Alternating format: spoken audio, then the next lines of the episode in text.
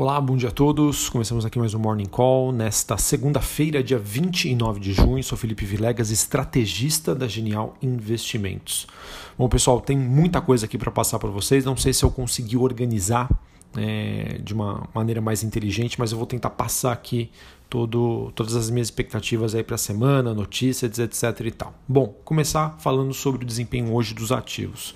Os futuros de, de Nova York alternam entre altas e baixas, à medida que a semana começa aí com novos marcos sobre a disseminação acelerada do coronavírus, que é, acaba, entre aspas, sendo um contraponto né, a dados dispersos da melhora da economia e também alguns dados sobre vacinas que a gente comenta mais para frente. A bolsas na Europa também não tem uma um destino único, né? não destino, né? uma direção única, melhor dizendo. Ações por lá também operam entre altas e baixas. O que a gente tem de notícia sobre é, o, o, coronavírus, a Covid-19, é que o número de mortos em decorrência né, da, dessa pandemia acaba totalizando 500 mil e o número de infectados já supera 10 milhões de pessoas, sendo que Estados Unidos e o Brasil respondem por 49% desses novos casos atualmente, segundo a OMS. E a China já ordenou o isolamento de 500 mil pessoas é, ali nas regiões ao redor de Pequim. Não sei se foi por conta disso, né, mas a bolsa chinesa acabou caindo, mesmo depois da divulgação dos seus dos lucros industriais. Já já também a gente comenta sobre isso.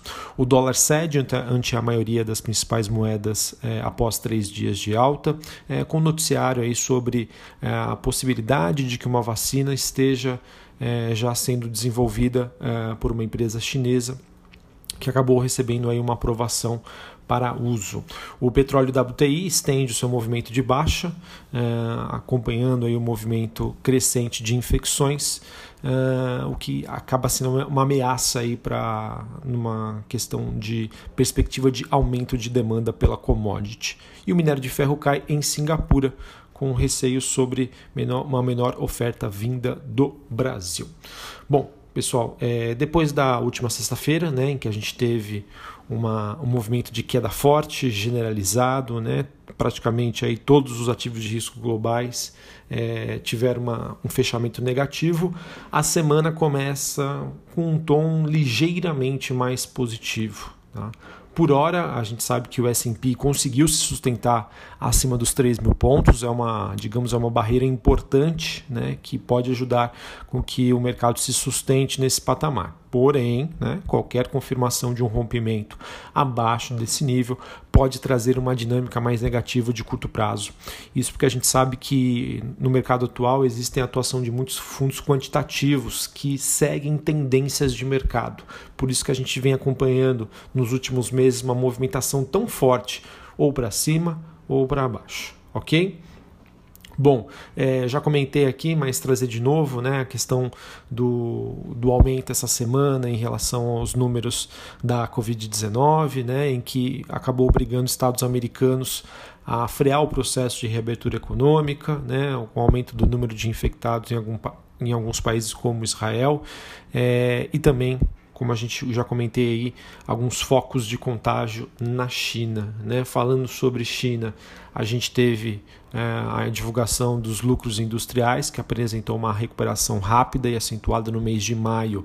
Esse dado que acabou sendo impulsionado é, pela parte produtiva, né, em que o lucro de grandes empresas é, da China cresceu 6% em maio, na comparação ano a ano, ou seja, com o mesmo período do ano passado, que pode ser considerado uma melhora considerável, sabendo que no mês de abril houve uma retração na comparação ano a ano, né? ou seja, no mês de abril, comparando, comparando o abril de 2020 com 2019, retração de 4,3%.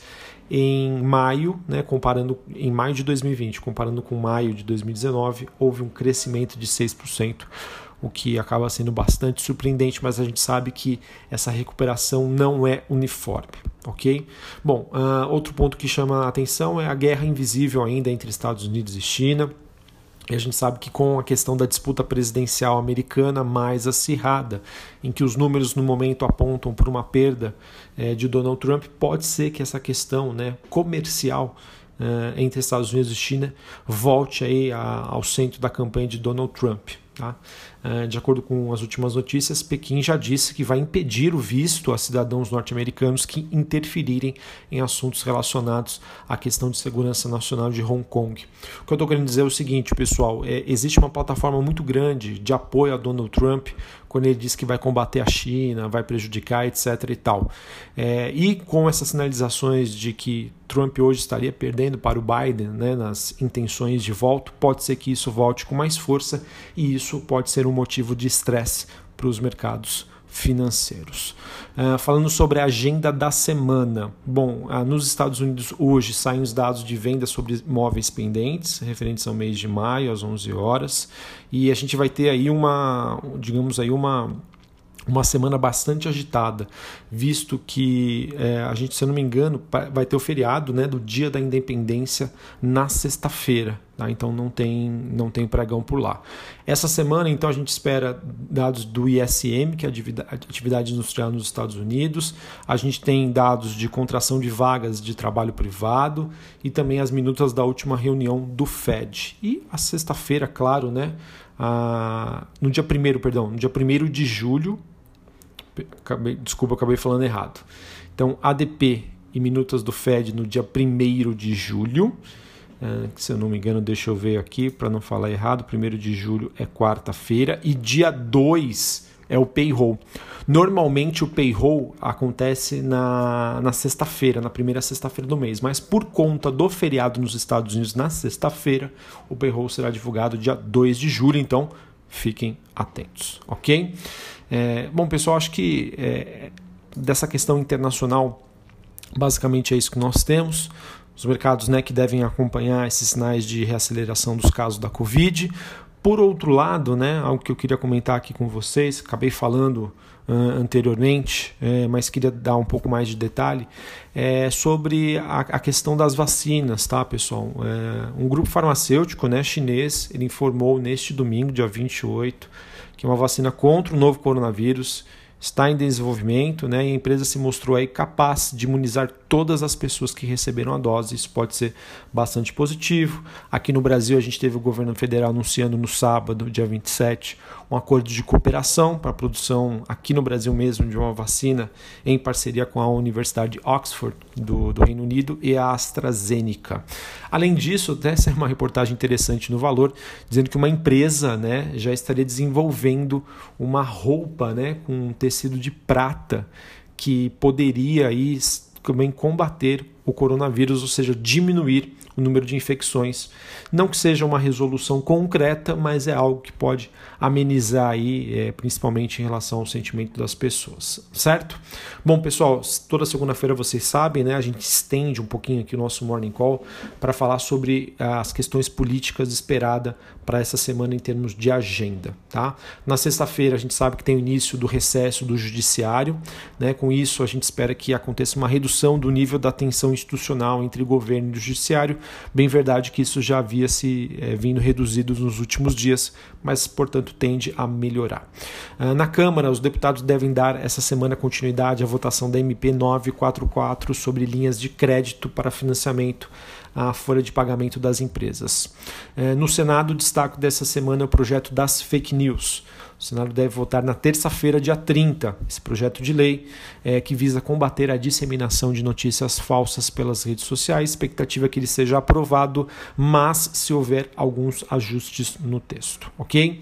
Pessoal, essa semana também há uma certa pressão para que seja incluído o projeto que limita a taxa de juros no cheque especial e cartões de crédito. Se isso for confirmado, será muito ruim para o setor bancário expectativa é de que o presidente do Senado, Davi Alcolumbre, coloque em votação na quarta-feira esse projeto, é, que no, no, caso né, é, dá essa mudança, essa limitação na taxa de juros o, sobre cheque especial e cartões. O projeto é bastante polêmico e os bancos dizem que essa medida aí se trata de uma intervenção artificial danosa. Tá?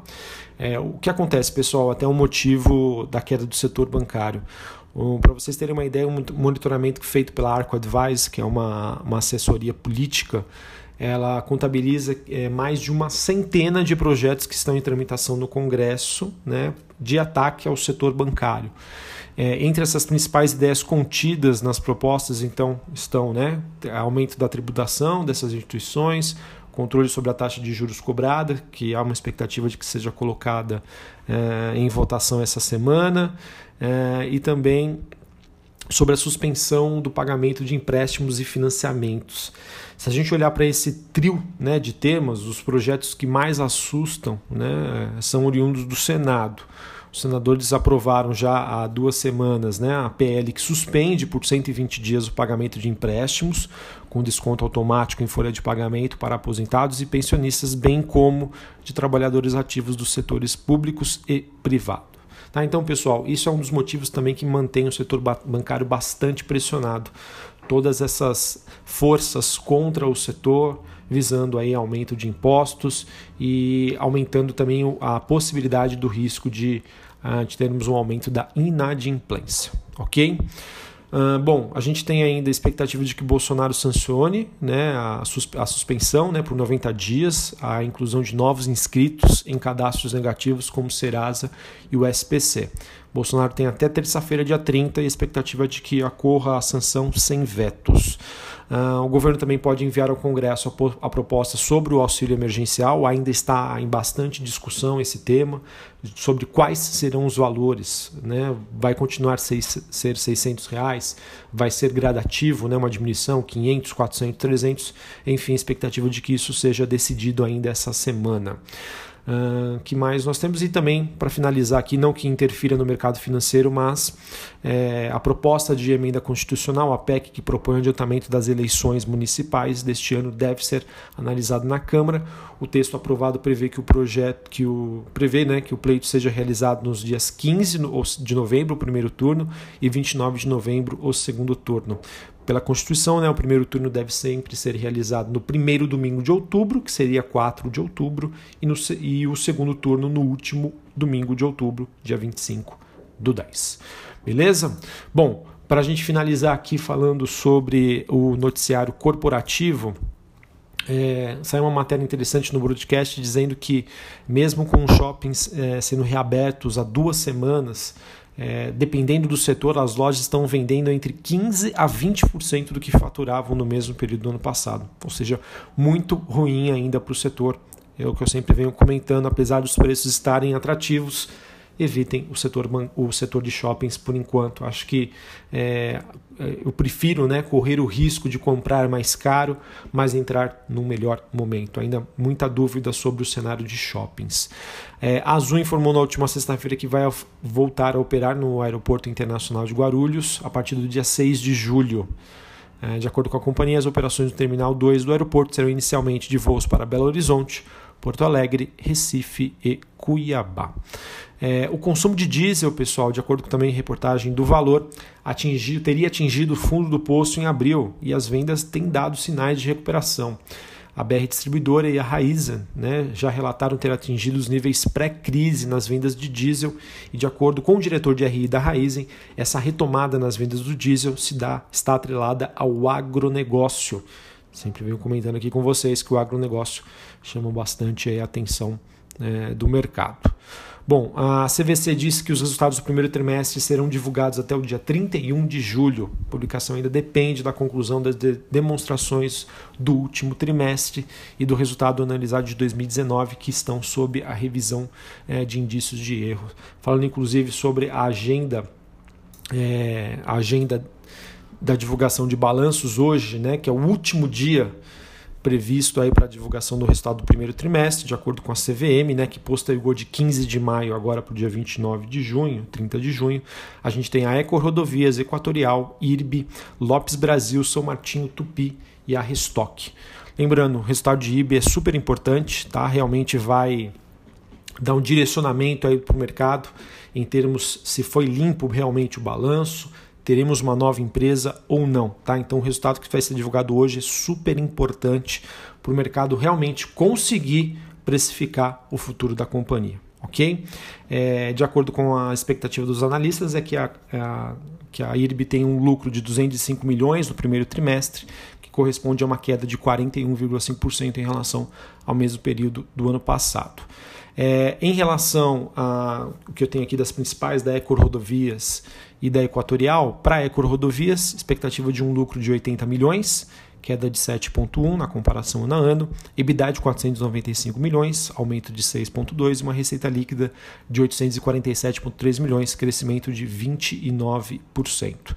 Já em relação à Equatorial Energia, lucro líquido esperado para ser divulgado 213,2 milhões, queda de 22,6%, EBITDA de 581, aumento de 3,8% e receita líquida de 2,38 bilhões, uma queda de 29%. Expectativa aí de alguns dos resultados principais aí para essa segunda. Bom, pessoal, finalizando aqui o nosso bate-papo, já nos estendemos bastante, mas uma notícia importante, muito negativa para a JBS. Ministério da Agricultura brasileira suspendeu a autorização para uma nova, para uma unidade de frango da JBS exportar carne para a China de acordo com informações aí que foram divulgadas pelo Ministério aqui brasileiro. Seria a planta que fica em Passo Fundo, no Rio Grande do Sul. JBS não quis comentar a suspensão. Ah, e por último, a Eneva, pessoal, de acordo com o jornal O Globo, é, ela que já tinha feito uma oferta, uma oferta hostil, né, que acabou se frustrando pela STT em março, ela disse que ainda está estudando lançar uma nova oferta para a compra de 100% da empresa, o valor deve girar em torno de 8 bilhões de reais, de acordo com o Globo. Para vocês terem uma ideia, o valor hoje de mercado da STT é de 6 bilhões, ou seja, tem potencial, tem dinheiro na mesa. Acredito que o mercado tenda a repercutir essa informação. Bom, pessoal, me estendi bastante aqui. Espero que vocês tenham entendido aí, mas é porque realmente tinha muita coisa para passar para vocês. Beleza? Um abraço a todos, uma ótima semana e até a próxima. Valeu!